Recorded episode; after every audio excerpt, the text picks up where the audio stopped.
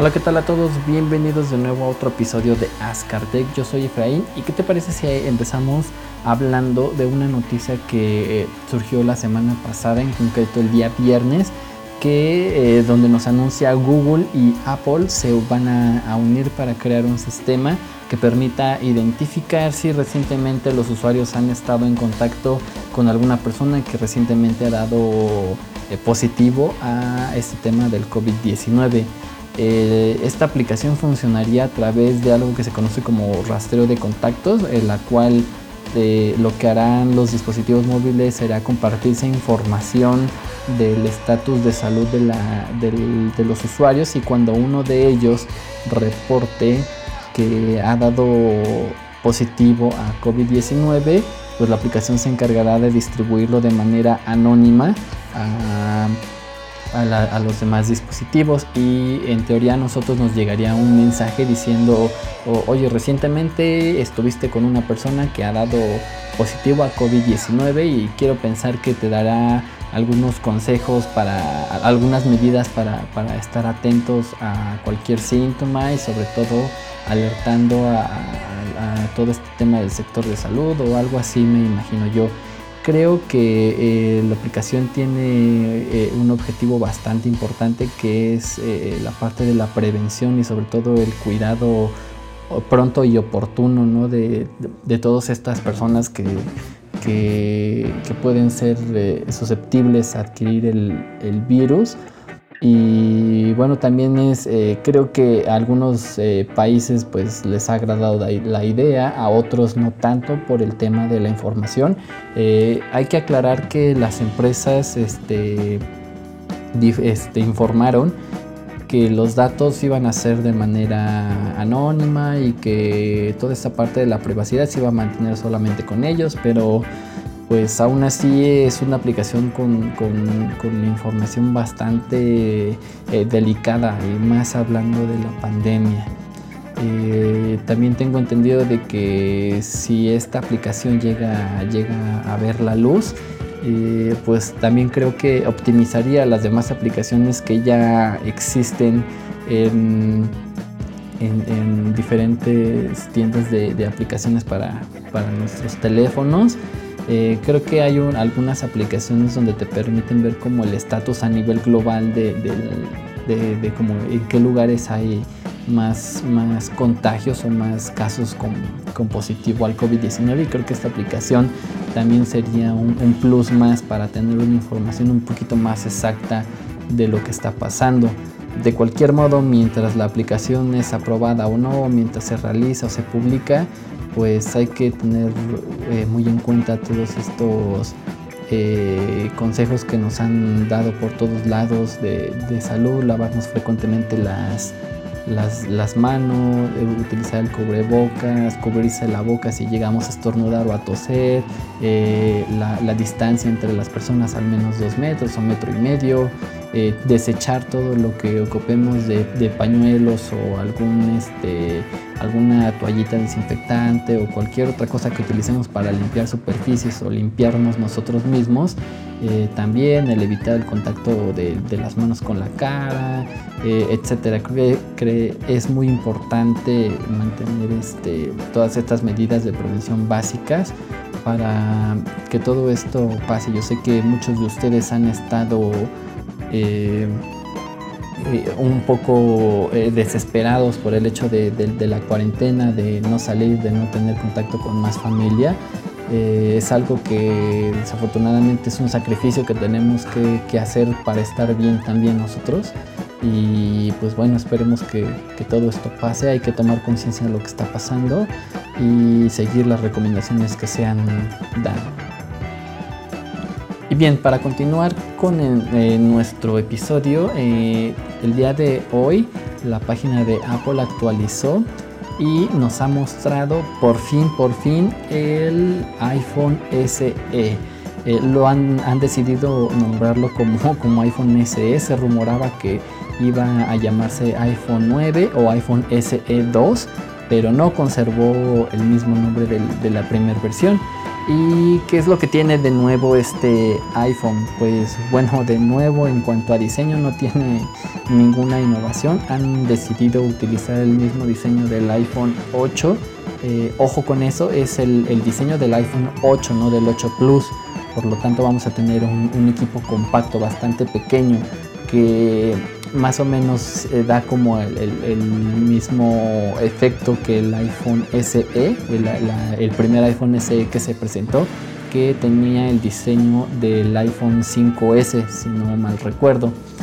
Eh, este iPhone lo vamos a poder encontrar en color negro, blanco y rojo. Ya saben que estos productos rojos de Apple tienen una causa. Eh, tengo entendido de que estos productos, una parte de de, la venta de estos productos va dedicado a, una campaña para, toda esta parte del COVID-19 y creo que se me hace una jugada bastante interesante eso de, Apple. Algo que no me gusta mucho el diseño y que tengo que recalcar es de que para el caso del modelo en color blanco, eh, el diseño por la parte de atrás digo es blanca pero la parte frontal es completamente negra y es algo que no logro comprender. Creo que al menos el diseño en blanco se debía respetar eh, la parte de la uniformidad del, color, ya que el iPhone 8 y versiones anteriores de los iPhones, pues en el caso del modelo en color blanco, siempre ha sido la parte frontal blanca. Y no comprendo por qué en este modelo decidieron hacer el frontal negro eh, no sé si fue para ahorrar este, el costo del mismo dispositivo, ya que en los tres modelos la parte frontal es negra. En el caso del color negro, digo, bueno, se entiende, pero en el caso del blanco y el, rojo, principalmente en el blanco, como que a mí sí me causa un poco de conflicto esa situación. Veamos, en cuanto a almacenamiento podemos adquirir este equipo en tres versiones diferentes, 64, 128 y 256 GB, algo que me parece eh, muy bien por parte de Apple. Eh, hay que recordar que el modelo más básico pues, será el más, el, más económico, que sería el de 64 GB. Y es una jugada muy interesante esto de tener más opciones porque el antiguo iPhone SE tengo entendido de que solo salió en 32 GB y si no mal recuerdo yo lo llegué a ver en 64 pero eh, sí era un poquito más caro para el tipo de dispositivo que en teoría debería de ser más barato. Aquí al menos tenemos más, más almacenamiento se agradece que no sea de 32 GB el almacenamiento mínimo creo que con 64 GB las personas que lleguen a adquirir este equipo van a estar eh, más que cubiertas y bueno, para el caso del diseño es el mismo diseño que el iPhone 8. La pantalla es de 4.7 pulgadas con eh, tecnología retina. Es una pantalla HD. Esto nos da una resolución de 1334 x 750. Ya sabemos que Apple tiene sus resoluciones un tanto extrañas que, se, que se inventan. En teoría esto es un poquito superior a la HD tradicional. Pero bueno, yo creo que eso es parte de la estrategia para que el, color y los detalles de la pantalla sean muy buenas. Es una pantalla, una pantalla LCD multitouch.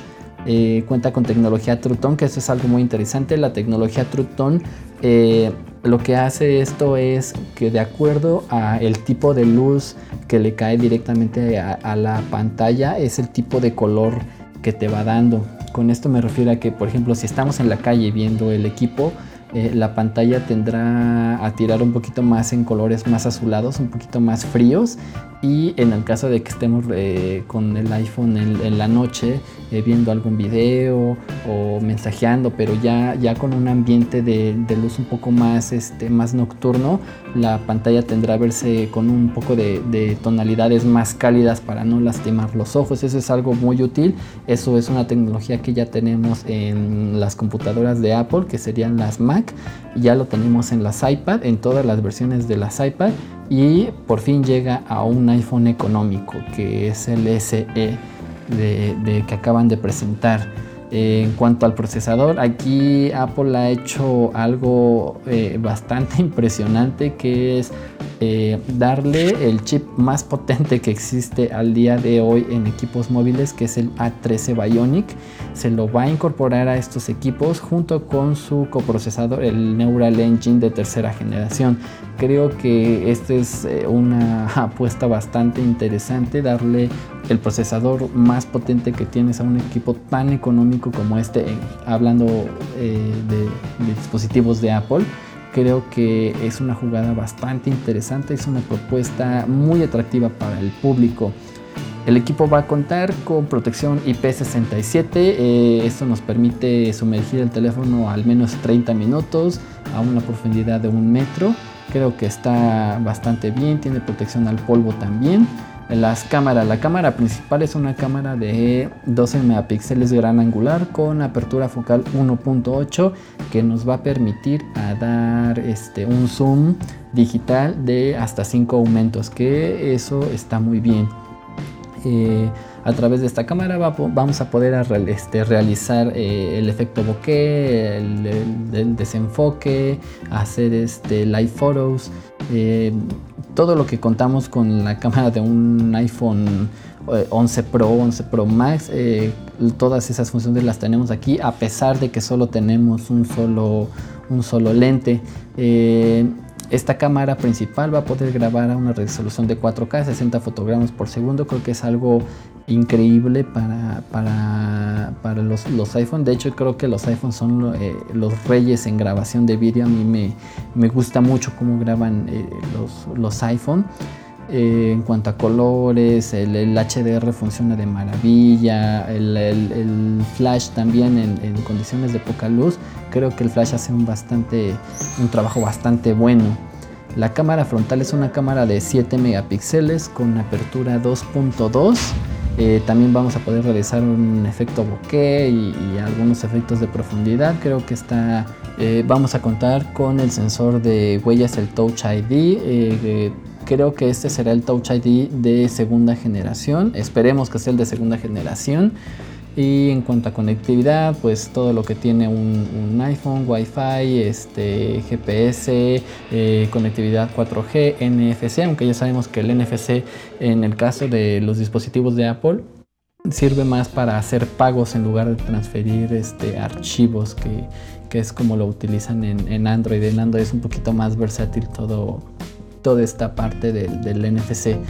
Eh, grabación de vídeo en, en modo estéreo eh, vamos a poder despertar a Siri a través del comando solo oye Siri, que eso está muy bien ya que normalmente en los iPhone tendríamos que eh, presionar el botón de inicio para poder invocar a, a Siri, ahora lo podemos hacer directamente desde la voz. En cuanto a los botones físicos, pues solo eh, tenemos exactamente los mismos botones que tenemos en el iPhone 8. Tenemos el botón de Home que es el Touch ID, tenemos el control de volumen, subir y bajar, tenemos el switch de timbre y, que nos permite también silenciar el, equipo. Ese es un botón bastante útil y ojalá que lo trajeran algunos fabricantes a iPhone.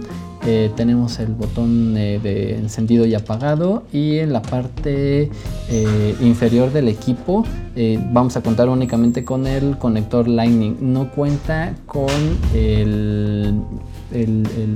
la, entrada de, de auriculares. Eso es algo que bueno es un tanto discutible, pero Apple ya lo eliminó desde hace ya bastante tiempo, entonces creo que se entiende. Esperemos que en la, en la caja nos venga el adaptador para los audífonos, si no será un dispositivo bastante caro que no te permita conectar más accesorios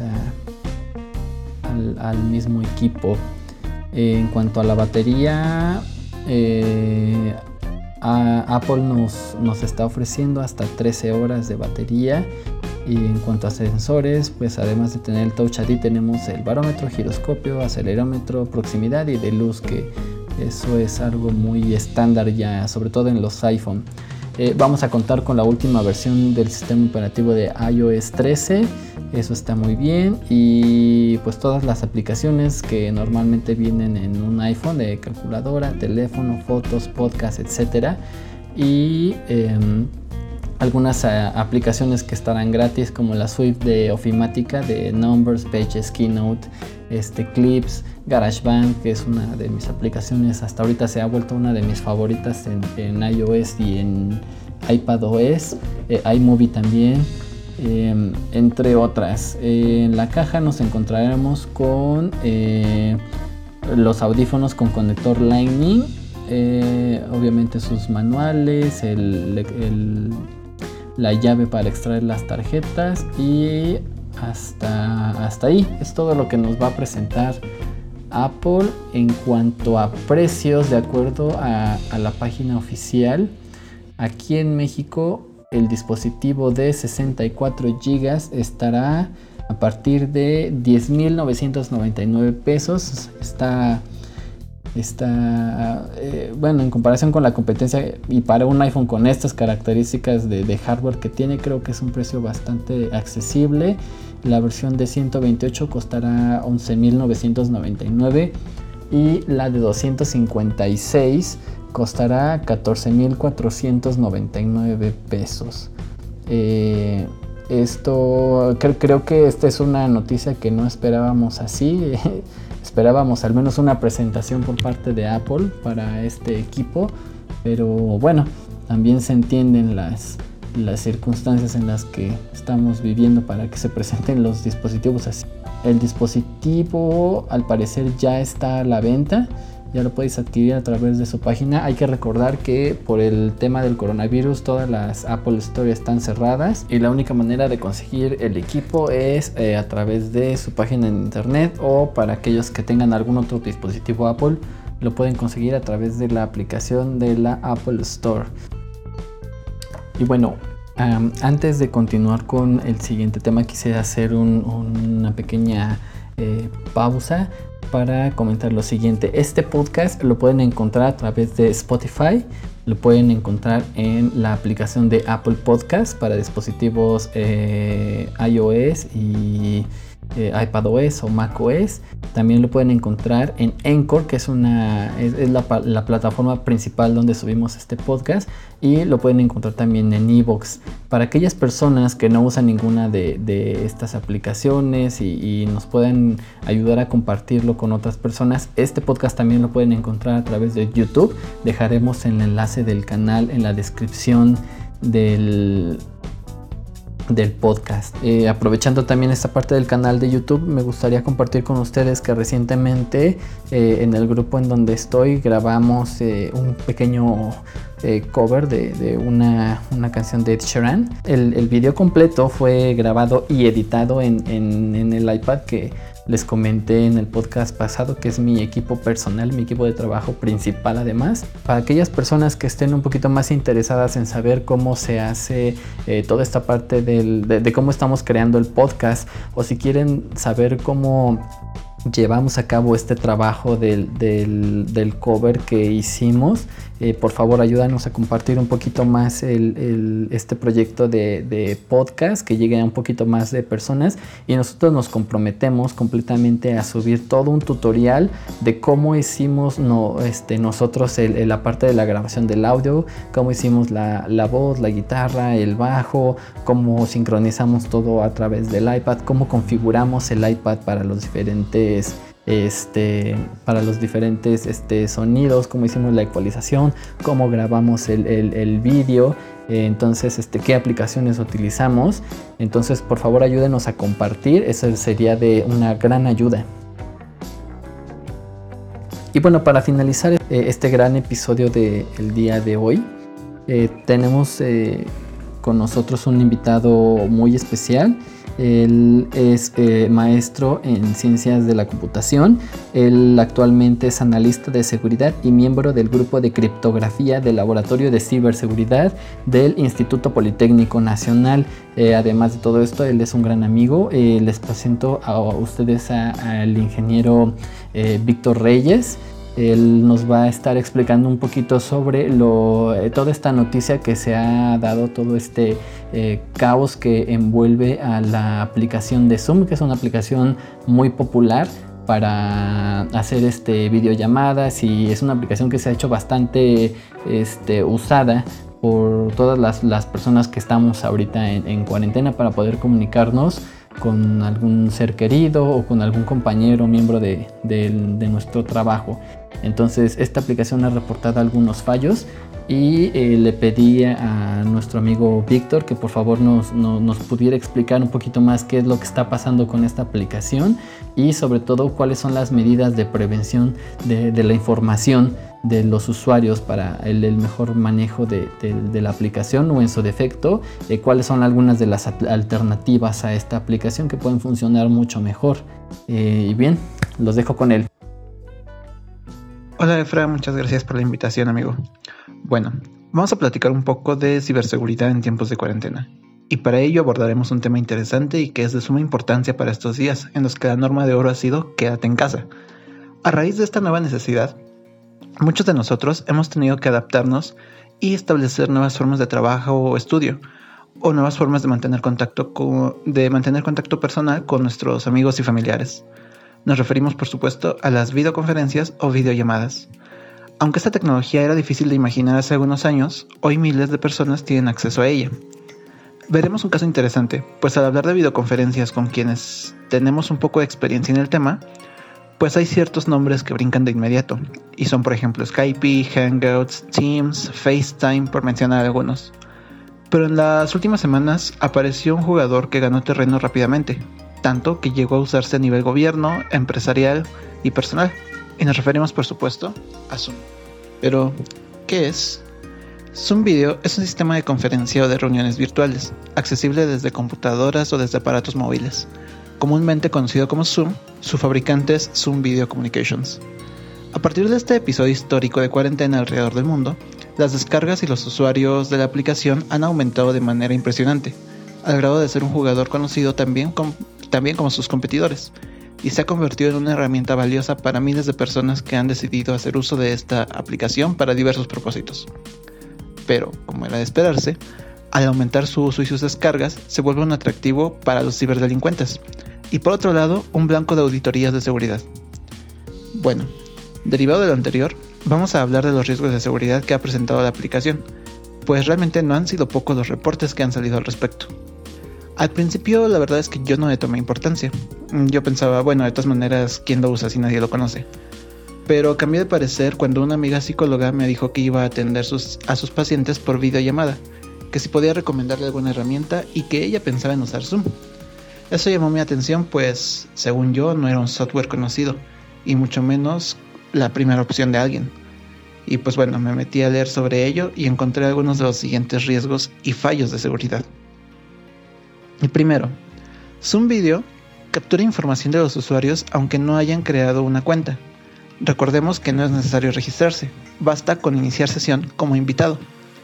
La información enviada al fabricante incluye el nombre del usuario, el domicilio postal obtenido a través de GPS, la dirección de mensajería electrónica, los números telefónicos, el empleador y el cargo del empleado, el número de la tarjeta de crédito y otros datos de los medios de pago, el perfil de Facebook, la dirección IP, la dirección MAC del dispositivo, el tipo de dispositivo, la versión del sistema operativo y la versión del programa. Además, Zoom recolecta, almacena y comparte con terceros, incluyendo por supuesto empresas publicitarias, los nombres de todos los participantes de cada llamada o videoconferencia, las grabaciones, las pizarras compartidas y los archivos y mensajes enviados durante las llamadas. Por otro lado, cualquier administrador puede unirse a cualquier llamada corporativa o institucional sin advertencia ni consentimiento de los participantes. Y si esto es preocupante, hablemos del Zoom Booming, un fenómeno donde los trolls aprovechan las reuniones abiertas o desprotegidas y las deficientes configuraciones de seguridad predeterminadas para tomar control del intercambio de pantalla y transmitir pornografía u otro material explícito. Un caso lamentable ocurrió en una escuela de nivel básico en Noruega, donde alguien interfirió una videoconferencia donde participaban niños de entre 8 y 10 años para transmitir pornografía. Por supuesto, la escuela lamentó lo sucedido. Decidieron suspender esta modalidad de trabajo y el responsable fue encontrado y detenido. El FBI ya emitió una advertencia, instando a los usuarios a ajustar su configuración de seguridad para evitar el secuestro de videollamadas. Por su parte, el senador estadounidense Richard Blumenthal escribió al gerente general de Zoom, Eric Yuan, exigiendo respuestas acerca de la preocupante historia de hábitos de diseño de programación y errores de seguridad de la compañía.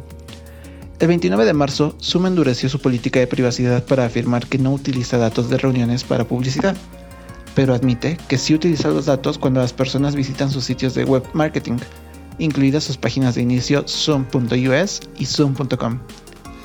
Además, la aplicación iOS de Zoom, como muchas aplicaciones que usan el SDK de Facebook, envía datos analíticos a la red social, incluso si el usuario no tiene una cuenta de Facebook vinculada. Más tarde se eliminó esta función. Por otro lado, Zoom pasó por debajo de la lente por su afirmación de, por su función de seguimiento de asistentes, que, cuando está habilitada, le permite al anfitrión verificar si los participantes hacen clic fuera de la ventana principal de Zoom durante la llamada. El 2 de abril eliminó permanentemente esta función. Trascendió también que el anfitrión de una reunión de Zoom puede leer los mensajes de texto privados enviados durante la llamada si se graba localmente. Por otra parte, el investigador de seguridad Felix Seal descubrió que Zoom utiliza una técnica para instalar su aplicación en Mac sin interacción del usuario, utilizando los mismos trucos que utiliza el malware en MacOS, permitiendo así que la aplicación se instale sin que los usuarios den su, den su consentimiento final. Además, le da privilegios de root y accede al micrófono y la cámara, lo que le permite grabar las reuniones. El 2 de abril, Zoom emitió una solución para resolver el error. En, otra, en otra perspectiva, un grupo de investigadores descubrieron una falla en la aplicación de Windows de Zoom que la hizo vulnerable a una inyección de ruta UNC que podría permitir a los atacantes remotos robar las credenciales de inicio de sesión de Windows de las víctimas e incluso ejecutar comandos arbitrarios en sus sistemas. Zoom tiene una exclusión específica que permite que se inyecte código malicioso en su espacio de proceso, donde dicho código puede aprovechar el acceso de Zoom, el micrófono y la cámara. Esto le da al código malicioso una forma de grabar reuniones, o peor aún, acceder al micrófono y a la cámara en momentos arbitrarios, Además, se encontró una función de minería de datos que combinaba automáticamente los nombres de los usuarios y las direcciones de correo electrónico con sus perfiles de LinkedIn cuando iniciaban sesión, incluso si eran anónimos o usaban un seudónimo en su llamada. En respuesta, Zoom ha deshabilitado esta función. Vice, por otra parte, reveló que Zoom está filtrando las direcciones de correo electrónico y las fotos de miles de usuarios, y está permitiendo que extraños intenten iniciar llamadas entre ellos.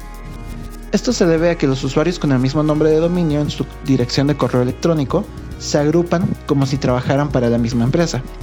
Esto cuando el dominio es diferente de las grandes compañías como Google, Yahoo, Outlook, etc.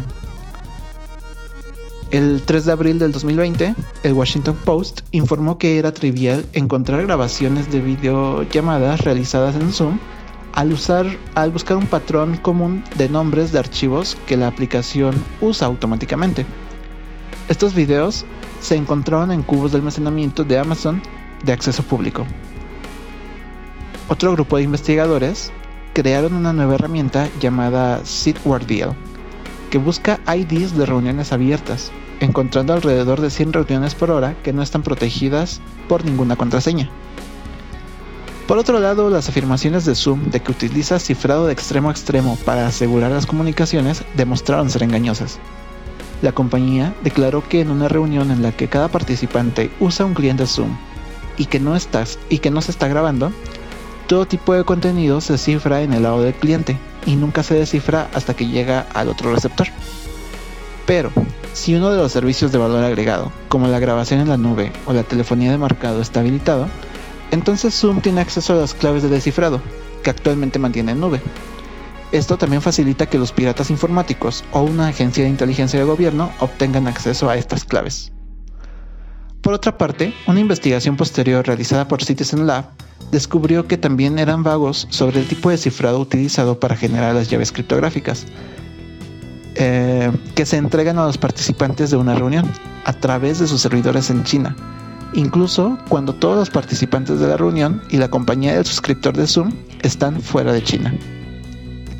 Al respecto, el CEO de Zoom, Eric Yuan, respondió que los hallazgos de Citizen Lab indicando que dado el periodo de alto tráfico, se vieron obligados a agregar capacidad de servidor rápidamente, y dijo, en nuestro apuro agregamos por error nuestros dos centros de datos chinos a una larga lista blanca de puentes de respaldo, potencialmente permitiendo a clientes no chinos, bajo circunstancias extremadamente limitadas, conectarte con ellos. Es decir, Zoom admitió que una porción de las llamadas en otros países se enrutaron vía sus servidores en China, sin indicar qué porcentaje. Como las llamadas no iban cifradas de usuario a usuario, como engañosamente habían hecho creer, sino solamente entre usuarios y Zoom, las llamadas estuvieron por ley china abiertas al gobierno de ese país. Por otra parte, el audio y el video en cada reunión se cifran y descifran con solo AES 128, utilizando el modo SB que se comparte entre todos los participantes. Normalmente no se recomienda el, uso del modo SB, porque los patrones presentes en el texto sin formato se conservan durante el cifrado. Recientemente se ha alertado sobre la presencia de más de 500.000 cuentas de usuarios del servicio de videollamadas, cuyas credenciales venden actualmente hackers en foros en la dark web, o peor, y bueno, y estas venden por menos de un centavo de dólar cada una. Entre los usuarios afectados por esta brecha de seguridad se encuentran empleados de compañías bancarias como Chase y Citibank e instituciones educativas como universidades de Estados Unidos. Todo esto ha permitido o ha este, favorecido que algunas instituciones prohíban el uso de Zoom. Durante este contexto, no es sorpresa que el Ministerio de Defensa del Reino Unido haya prohibido su uso en marzo de este año. Claro, esto después de que Boris Johnson, primer ministro, compartiera en Twitter una, captura de pantalla o foto, no recuerdo bien, bien qué era, en donde se dejaba ver una videoconferencia con su gabinete y el número de identificación de la sesión. Esto es un grave error que recuerda que tal vez no todo fallo de seguridad viene del fabricante, sino de las malas prácticas del usuario. En abril de este mismo año, las empresas privadas SpaceX, Google, Smart Communications la agencia gubernamental estadounidense NASA, el gobierno de la República Popular de China, la Fuerza de Defensa Australiana, el Ministerio de Asuntos Exteriores de Alemania y las escuelas de Singapur y del condado de Clark en Nevada y Berkeley en California y de la ciudad de Nueva York también lo prohibieron. Por supuesto, no todo es hate. Debemos reconocer que las compañías, que esta compañía, que es Zoom Communications, se ha esforzado por corregir todos los riesgos y vulnerabilidades que han sido encontrados y reportados. No obstante, si no te quieres arriesgar, pues las opciones están allí. La más conocida es tal vez Skype, que ha sido una de las preferidas por mucho tiempo. Luego está Hangouts de Google, que también es una herramienta excelente. Recientemente he probado también Microsoft Teams, que es bastante funcional. Cada una tiene sus características propias. Dependerá de las necesidades del usuario decidir cuál de estas usar. Por ejemplo, el costo, el número de participantes, el tiempo de uso gratuito, funciones como compartir pantalla, etc. Finalmente, si quieres seguir usando Zoom por cualquier motivo, algunas recomendaciones de configuración de seguridad son las siguientes. Actualiza. Número 1. Actualiza el cliente de Zoom, ya que algunas vulnerabilidades ya las ha corregido o serán corregidas. Número 2. Deshabilita las reuniones personales, porque se mantiene siempre el mismo ID de la sesión. Si alguien ya se ha conectado, podría conectarse a una sesión posterior con el mismo número. Número 3. Siempre solicita una contraseña al ingresar a la sesión. Con esto evitas que alguien pueda acceder al adivinar el ID.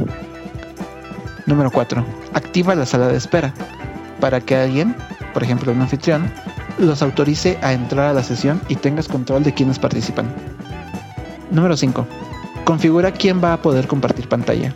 Con esto puedes evitar el zoom booming, que alguien entre y coloque contenido que no quisieras ver. Número 6. Silencia a los participantes que entren. Y número 7. Inicia la sesión con el video apagado. Y bueno, por mi parte es todo. Muchas gracias de nuevo amigo, espero que esta reseña sea de ayuda para ti y para tu audiencia. Si alguien gusta contactarme, mi nombre es Víctor Reyes Macedo y mi cuenta de Twitter es arroba de Reyes M2. De Víctor Reyes M de mamá 2. Un abrazo a todos, manténgase sanos y a salvo. Ya falta poco y saldremos adelante. Bueno amigo, muchísimas gracias por compartir esta información con nosotros, información muy importante. Eh, muchísimas gracias también por compartir algunas alternativas a, esta aplicación de Zoom. Personalmente yo utilizo la, la aplicación de Teams para para mi, mi, trabajo de oficina con mis demás compañeros es una aplicación eh, bastante amigable, bastante estable y sobre todo este, para aquellas personas que les interesa eh, también toda esta parte de la, calidad de, de, las conferencias, creo que al menos yo, yo he visto que Teams es una herramienta bastante buena, la calidad es, es muy buena y sobre todo el servicio es bastante estable. Es muy, muy, muy padre utilizar esta aplicación, yo sí la recomiendo. Bien, pues esto ha sido todo por este, por este episodio. Esperemos que toda la información que se ha compartido haya sido de, su agrado. Otra vez le doy las gracias a, mi amigo Víctor por compartir este, toda la investigación y, los consejos que nos dio sobre la aplicación de Zoom. Eh, espero tenerte de vuelta aquí, amigo. Eh, yo creo que a muchas personas les interesará saber eh, sobre algunas otras aplicaciones o, les gustaría tal vez una sección de preguntas y respuestas con respecto a, algunas aplicaciones que, se utiliza y que nos puedas dar algunos tips sobre cómo podemos cuidar un poco más nuestra información en internet y, sobre todo en estas plataformas que se están haciendo este, bastante viral y que por obvias razones eh, tienden a ser un poco más vulnerables a los atacantes en internet. Y bueno, muchísimas gracias por estar aquí con nosotros. Espero que la hayan pasado muy bien. Nos vemos en la próxima.